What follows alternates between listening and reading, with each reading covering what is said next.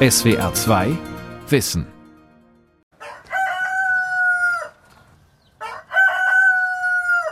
Diejenigen, die rausgehen, die suchen Natur, Ruhe, mehr Platz, mehr Freiräume. Also die Städte sind ja in den letzten Jahrzehnten immer stärker gewachsen, sind hektischer. Und das ist was, gerade wenn man dann Kinder bekommt, wo Menschen denken, nee, ich möchte es ein bisschen ruhiger. Da ist es natürlich verlockend, aufs Land zu gehen, wo man sehr viele Möglichkeiten hat, sich einzubringen und auch zu gucken, was möchte ich denn eigentlich machen mit meinem Leben oder wo kann ich mich denn sinnvoll einbringen. Vielleicht auch mein eigenes Lebensumfeld und auch den Raum von anderen Leuten ein bisschen besser gestalten oder dazu beitragen, dass man gut lebt. Was man grundsätzlich schon sehen kann, ist, dass dieser Trend des selbstbestimmten Wohnens sehr stark zunimmt und dass Menschen, die grundsätzlich in ländlicheren Regionen wohnen wollen, weil sie mehr Platz in Anspruch nehmen wollen, weil sie mehr Freiheit haben wollen oder weil sie es einfach genießen wollen, dass die das deutlich stärker umsetzen, als es früher der Fall war. Lust aufs Land, was Stadtmenschen ins Dorf zieht. Von Stefanie Eichler. Der Krach eines Baggers stört das ländliche Idyll. Auf Hof Predikow muss ein Graben ausgehoben werden für Stromleitungen und Glasfaserkabel. Das war früher das Haus der Melker. Das ist jetzt saniert und im November können dann die ersten Bewohner einziehen. Mit neun Kindern, also alles Familien. Das hier ist das Gutsverwalterhaus, das ehemalige. Das wird, wenn alles gut geht, nächste Frühsommer fertig. Da werden dann auch wir einziehen. Julia Paas hat dem quirligen Berlin den Rücken gekehrt, den unzähligen Cafés, Bars und Kulturangeboten und sich im Jahr 2013 in dem kleinen Dorf Predikow niedergelassen. Es liegt ganz weit draußen, 50 Kilometer östlich von Berlin. Das Leben auf dem Land gefällt ihr gut. Jetzt realisiert die Anfang 40-Jährige eine weitere Idee. Zusammen mit mehr als 50 anderen Menschen wird sie auf dem umgebauten Hof wohnen und arbeiten. Da nebenan direkt ist das kleine Backhaus. Und daran anschließend ein langer Stall, das ist der Pferdestall. Und das wird auch alles zu Wohnungen noch ausgebaut. Bis zur Wende war das volkseigene Gut mit eigener Brennerei und Schmiede das Zentrum des Dorfes. Doch dann wurde der Hof kaum noch genutzt und verfiel. Seit 2016 gehört er einer Stiftung zur Förderung gemeinschaftlichen Wohnens. Die hat es einer Berliner Genossenschaft verpachtet, die die Häuser sanieren lässt. Die Kosten tragen Mieter und Mieterinnen. Das ist jetzt erstmal natürlich ja, für manche von uns auch ein ganz schöner harter Brocken, also diese Finanzierung vorzulegen. Und da fragen sich manche dann vielleicht auch, okay, aber warum investiere ich das jetzt nicht in ein kleines Häuschen, das dann mir gehört und wo ich dann nicht mehr Miete zahlen muss? Doch der Mietpreis von 10 Euro pro Quadratmeter wird auf Hof Predikow ganz sicher nicht so schnell steigen wie die Mieten in den Großstädten. Was die Mitglieder der Genossenschaft zahlen, soll lediglich die Kosten decken, wie die Pacht, die Verwaltung und Instandhaltung. Kein Dritter bereichert sich daran, so steht's in den Verträgen. In Berlin hatte Paas nichts Bezahlbares gefunden, wo sich die Kinder im Grünen hätten austoben können. Das Wohnraumproblem der Hauptstadt ist ja hinlänglich bekannt. Früher war das anders, erzählt Susanne Däner vom Berlin-Institut für Bevölkerung und Entwicklung wenn sie eine Familie dann gründen, früher hat man dann einfach eine größere Wohnung gefunden. Wo nicht, hat man diese 150 Quadratmeter Altbauwohnung mit großen Flügeltüren, die hatte man früher in Berlin, da brauchte man nicht viel Geld und das ist verschwunden und jetzt ist es kaum mehr möglich, bezahlbar mehr Wohnraum zu finden. Und das ist dann auch das, was Leute aus der Stadt raustreibt. Das gilt nicht nur für Berlin. Eine Studie des Bundesinstituts für Bevölkerungsforschung BIB hat ergeben, dass seit 2014 immer mehr Menschen die Großstädte verlassen. In der Regel sind es junge Familien auf Wohnungssuche. Doch anders als Julia Paas zieht es die meisten in das direkte Umland, wo Busse, S-Bahnen oder Regionalzüge halten und es möglich ist, in die Stadt zu pendeln.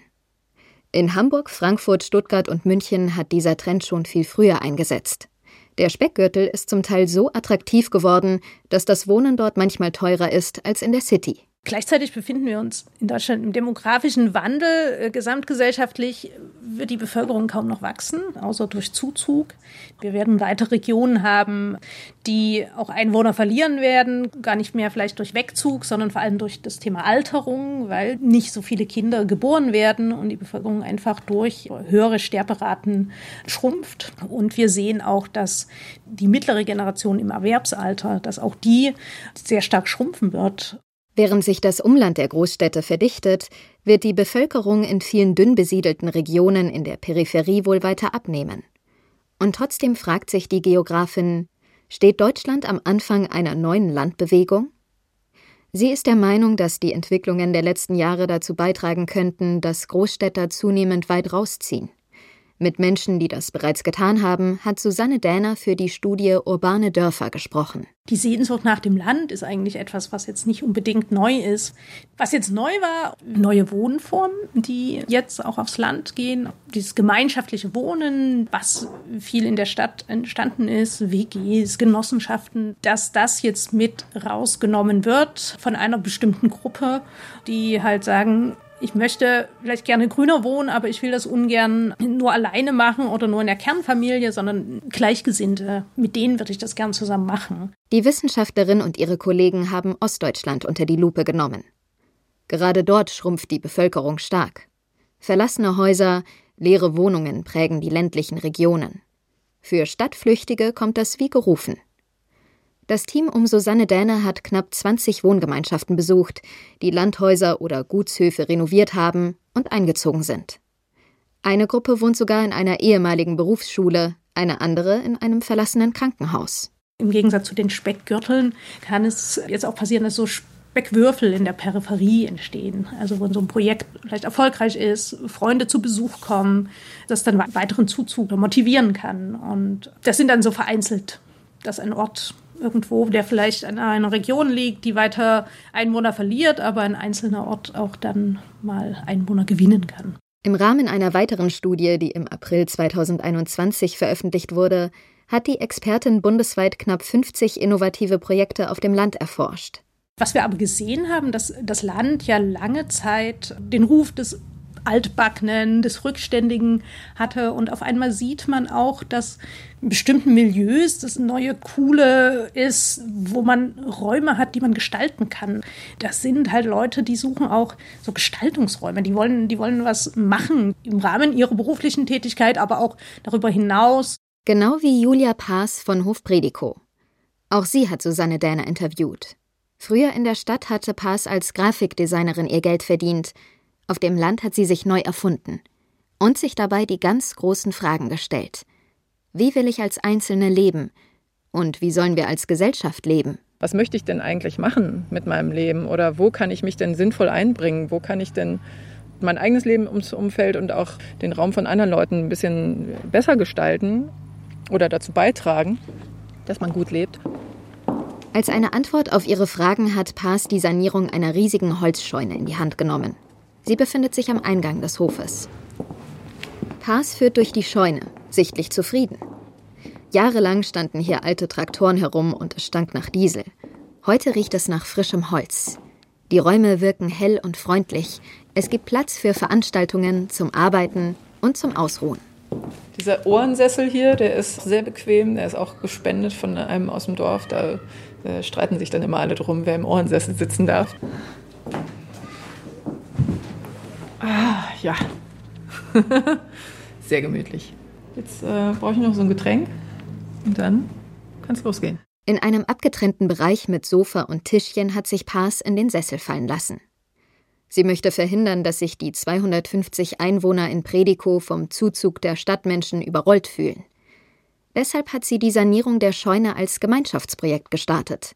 Alteingesessene und Zuziehende haben miteinander Hand angelegt. Durch dieses gemeinsame Planen und auch Machen zum Schluss auch wirklich Tage und Abende lang hier werkeln, einrichten, da haben wir uns wirklich gut kennengelernt und alles, was es vielleicht vorher so an Vorbehalten gab oder an Unsicherheiten ne, gegenüber dem anderen, der vielleicht ganz anders aussieht oder ganz anders tickt.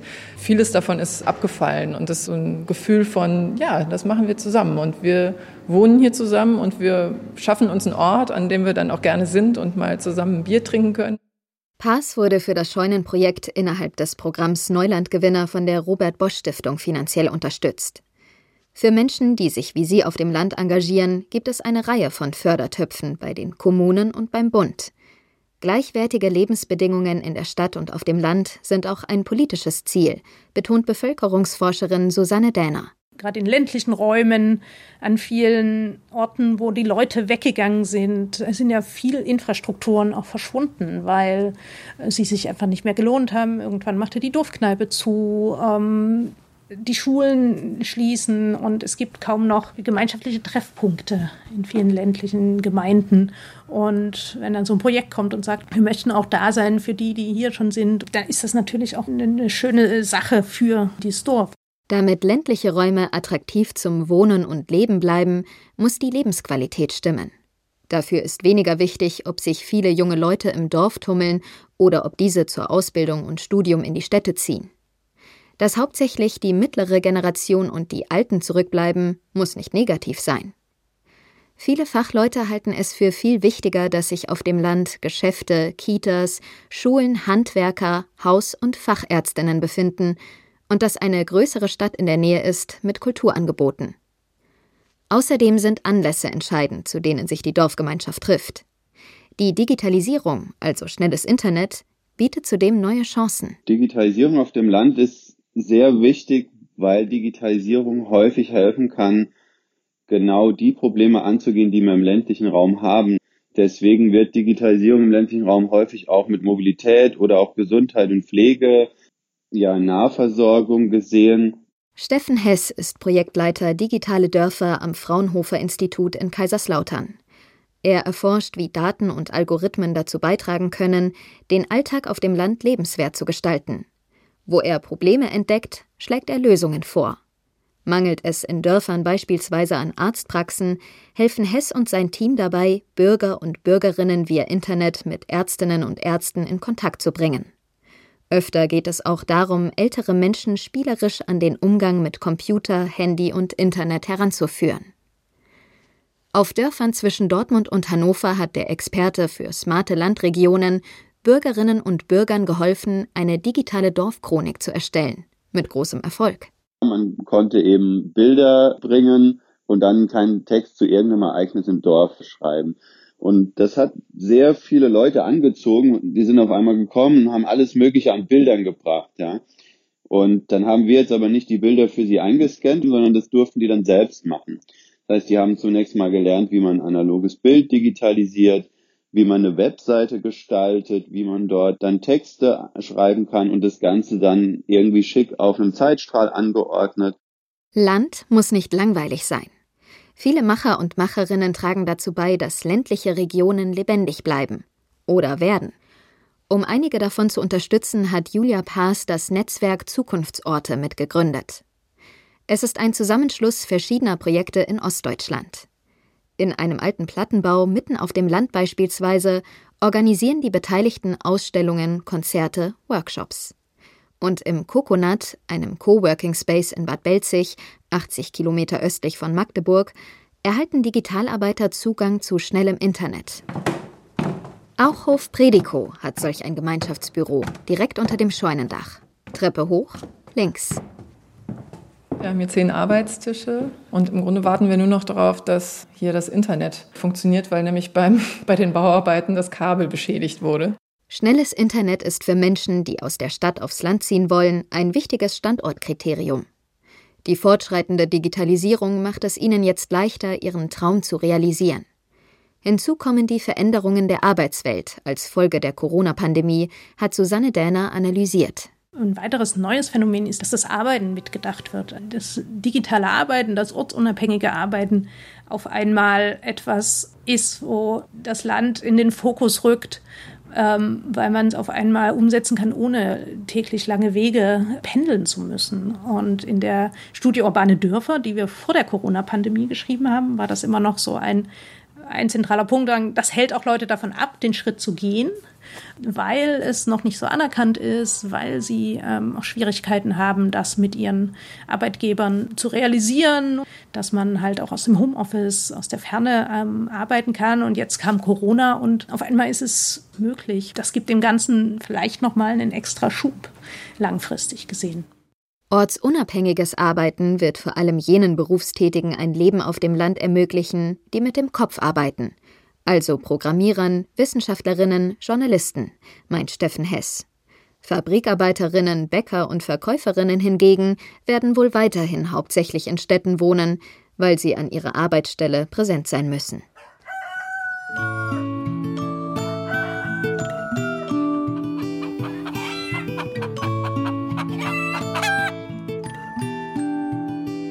Die Lust aufs Land ist überhaupt nicht neu.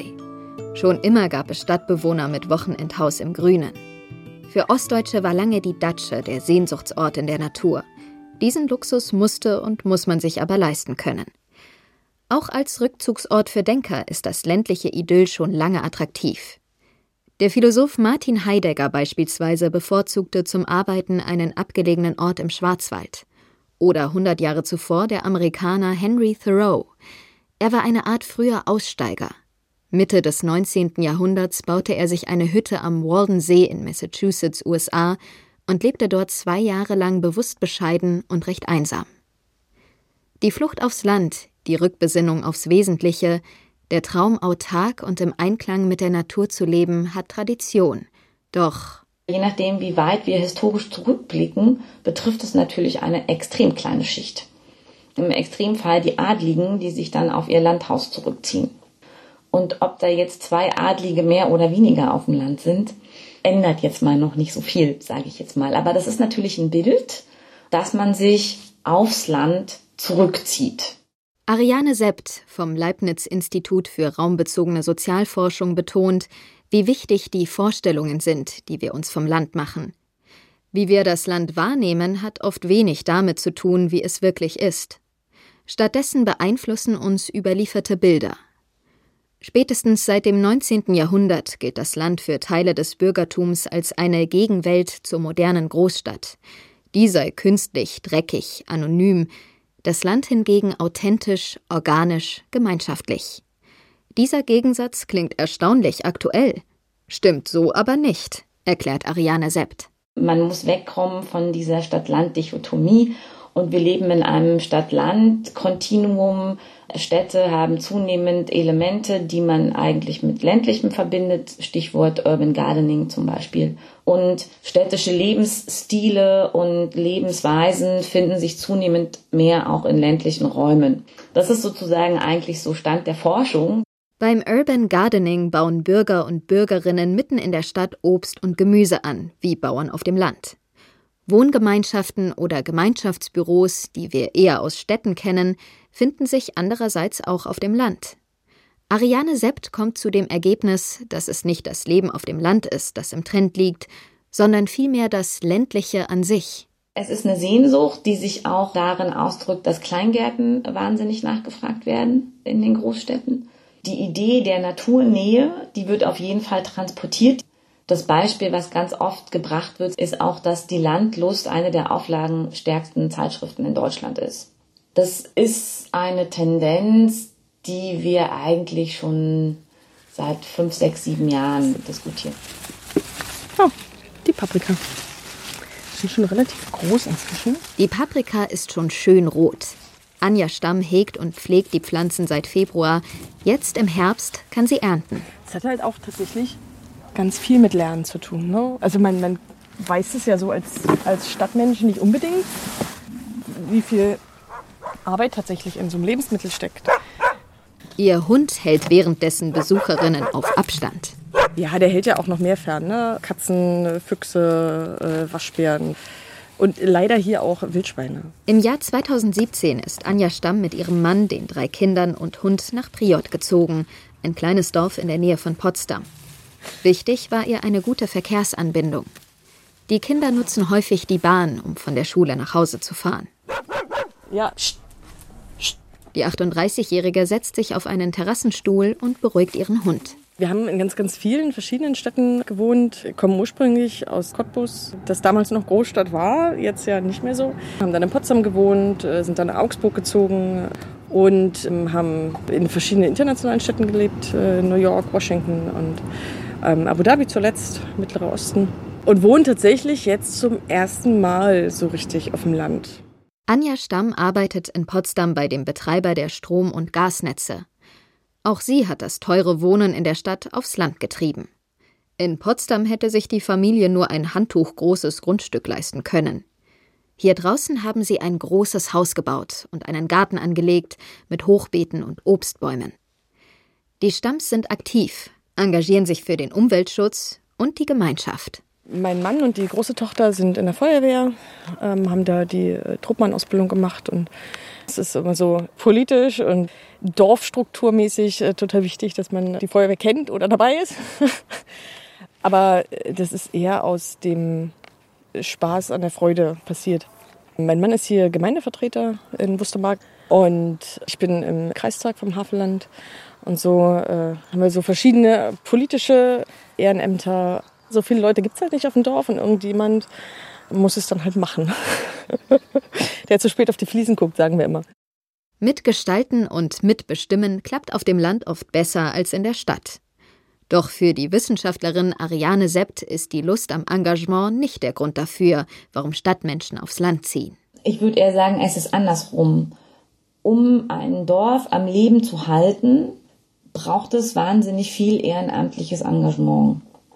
Und das sieht man oft nicht so, aber die Dörfer, die quasi sich durch einen buntes Leben auszeichnen, sind oft dadurch gekennzeichnet, dass es ein starkes ehrenamtliches Engagement gibt in Sportvereinen, in der Freiwilligen Feuerwehr, dass da Feste organisiert werden, dass es da den wöchentlichen Kaffeekranz am Nachmittag gibt in der alten Schule und so weiter. Das machen Menschen in ihrer Freizeit überwiegend. Die Forscherin hat beobachtet, dass neben Familien auch öfter ältere Menschen, die nicht mehr arbeiten, gute Ideen mitbringen und Veränderungen anstoßen. So zum Beispiel in Barsikow, einem Dorf mit knapp 200 Einwohnern, 80 Kilometer westlich von Berlin. Dann ist da ein schon in Rente gewesenes Paar dazugezogen und hat sich überlegt, na, wie könnte dann unsere Zukunft aussehen und kommt drauf, na, unsere Zukunft braucht Digitalisierung. Was heißt denn das genau? Wir müssen irgendwie vielleicht mal einen Kurs für die Älteren organisieren, dass die auch mal wissen, wie sie so ein Online-Banking ordentlich machen können. Ja, und so kam eins zum anderen und am Ende des Tages hat man sich ein dorfweites Carsharing-Auto zugelegt, ein Elektroauto. Das kann über die entsprechende App dann eben reserviert, aufgeschlossen und genutzt werden. Rund 20 Personen nutzen das Gemeinschaftsauto. Die Anschaffung hat zu 80 Prozent der Landkreis übernommen. Um das restliche Geld und die laufenden Kosten zu erwirtschaften, zahlen die Nutzer 1,99 Euro pro Stunde plus 10 Cent pro gefahrene Kilometer. Ein eigenes Auto zu unterhalten ist meist teurer und längst nicht so umweltfreundlich. Ziehen insbesondere die Menschen aufs Land, die nachhaltiger leben wollen? Das ist wieder etwas, wo wir stark vom medialen Diskurs geprägt sind. Ich kenne ehrlich gesagt bisher noch keine Studie, die das mal versucht hat, komplett in den Blick zu nehmen. Aber ja, es gibt eine gewisse Zielgruppe, für die genau das ein Argument ist. Ja, wir sprechen da auch von irgendwie neuen Landwirtinnen, größere Bedeutung von Selbstversorgung. Landlustige Städter machen sich oft etwas vor. Dass sie Paprika, Tomaten und Zucchini selbst anbauen und kein Billiggemüse aus dem Supermarkt kaufen, halten sie für nachhaltig. Es stimmt zwar, dass sie sich eher umweltfreundlich ernähren, doch wer auf dem Land ein Haus baut, verbraucht viele Rohstoffe und viel Fläche. Um den Boden zu schützen, hatte sich die Bundesregierung 2002 vorgenommen, ab 2020 täglich nicht mehr als 30 Hektar Land für den Neubau von Siedlungen und Straßen in Anspruch zu nehmen. Doch noch 2019 wurden täglich 52 Hektar Fläche neu bebaut. Die Regierung hat die Umsetzung ihres Ziels auf 2030 verschoben. Viele Gemeinden tragen inzwischen dazu bei, Neubebauung zu verhindern, besonders am Stadtrand. Doch wie lange können wir es durchhalten, dass wir sagen, wir weisen keine Neubaugebiete mehr aus? Also wenn man sich eigentlich planerisch darauf geeinigt hat, keine Neubaugebiete am Ortsrand auszuweisen, aus auch ökologischen und Klimaschutzgründen und es gibt aber eine riesengroße Nachfrage, dann entstehen auch da wieder neue Konflikte. Oh my god! I've not been in here for years. Und was es noch alles hier ist. Das ist die Küche. Lilly Baker Föhring betritt ein verfallenes Haus, das abgelegen im nordspanischen Galizien liegt, 100 Kilometer östlich von Santiago de Compostela. Aus dem Boden sprießen Eukalyptusbäume, aus den Wänden Farne. Als Kind hat Baker Föhring in der Ruine gespielt. Sie wohnte auf einem sanierten Hof in der Nähe. Schon ihre Eltern, eine Deutsche und ein Engländer, sind ausgewandert und aufs Land gezogen. Zum Studieren und Arbeiten ging die Tochter weg. Vor einiger Zeit ist sie mit Gleichgesinnten, darunter auch Deutsche, zurückgekommen. Die Gruppe ist weltoffen, setzt auf Multikulti und Selbstentfaltung. Ob in Deutschland oder Spanien, wer aufs Land zieht, wird häufig aktiv. Lilly Baker-Föhring hat den Bürgermeister überzeugt, den Weg zur Ruine einer alten Herberge für Wanderer und Kulturtouristen zugänglich zu machen. Und er war so happy, dass die neue Generation so plötzlich Interesse an der anderen Kultur hat. Ja, und dass, dass wir ein bisschen mehr dynamisieren und Aktivitäten haben und Airbnb. Die Gruppe baut Obst und Gemüse selbst an, lebt naturverbunden und einfach. Gemeinschaftlich auf dem Land zu wohnen, ist für die 28-jährige Lilly und ihre Schwester May eine Chance, antikapitalistisch zu leben. Sie wollen auch einiges anders machen als ihre Mutter Emmy, die früher die Praktikanten, Volunteers, betreut hat. In die Vergangenheit war das der größte Problem, dass dann die Leute, die zu Gast sind oder Workaways oder Volunteers, äh, immer fragen, was man machen kann und wie man das machen muss. Und die Person, die oben ist, äh, leitet an. Und das wollten wir wegmachen. Das ist weniger Druck für uns und weniger Druck für alle anderen. Keine Hierarchie. Jetzt stimmen alle über das Tagesprogramm ab und auch die, die vom Gärtnern keine Ahnung haben, dürfen mitreden und sich ausprobieren. Die Baker Föhrings backen Brot und stellen zum Teil Kosmetik und Kleidung selbst her. Sie müssen nicht oft einkaufen gehen. Ein kleiner Job am Nachmittag genügt, um die Bedürfnisse zu finanzieren. May Baker Föhring gibt Online-Sprachkurse. Anders als in der Großstadt spielt Geld in ihrem Leben zurzeit eine untergeordnete Rolle. Ich habe nie wirklich darüber nachgedacht, bis ich hier ankam und merke, wow, ich habe in eine ganze Woche nichts gekauft und ich brauche nichts. That's crazy. Das ist schön. Die jungen Alternativen gehören zwar nicht zu denen, die laut Forschung typischerweise aufs Land ziehen, aber es gibt sie in Spanien, Deutschland oder anderswo. Doch günstige Gegenden zum Leben auf dem Land zu finden, wird immer schwieriger. Die Immobilienpreise steigen hier seit kurzem teilweise stärker als in den Großstädten und ihren Speckgürteln. Wer den Traum vom Landleben realisieren will, sollte sich beeilen. SWR 2 Wissen. Lust aufs Land. Was Stadtmenschen aufs Dorf zieht. Von Stefanie Eichler. Sprecherin Viola Müller. Redaktion Sonja Striegel. Regie Tobias Krebs. SWR 2 Wissen. Manuskripte und weiterführende Informationen zu unserem Podcast und den einzelnen Folgen gibt es unter swr2wissen.de.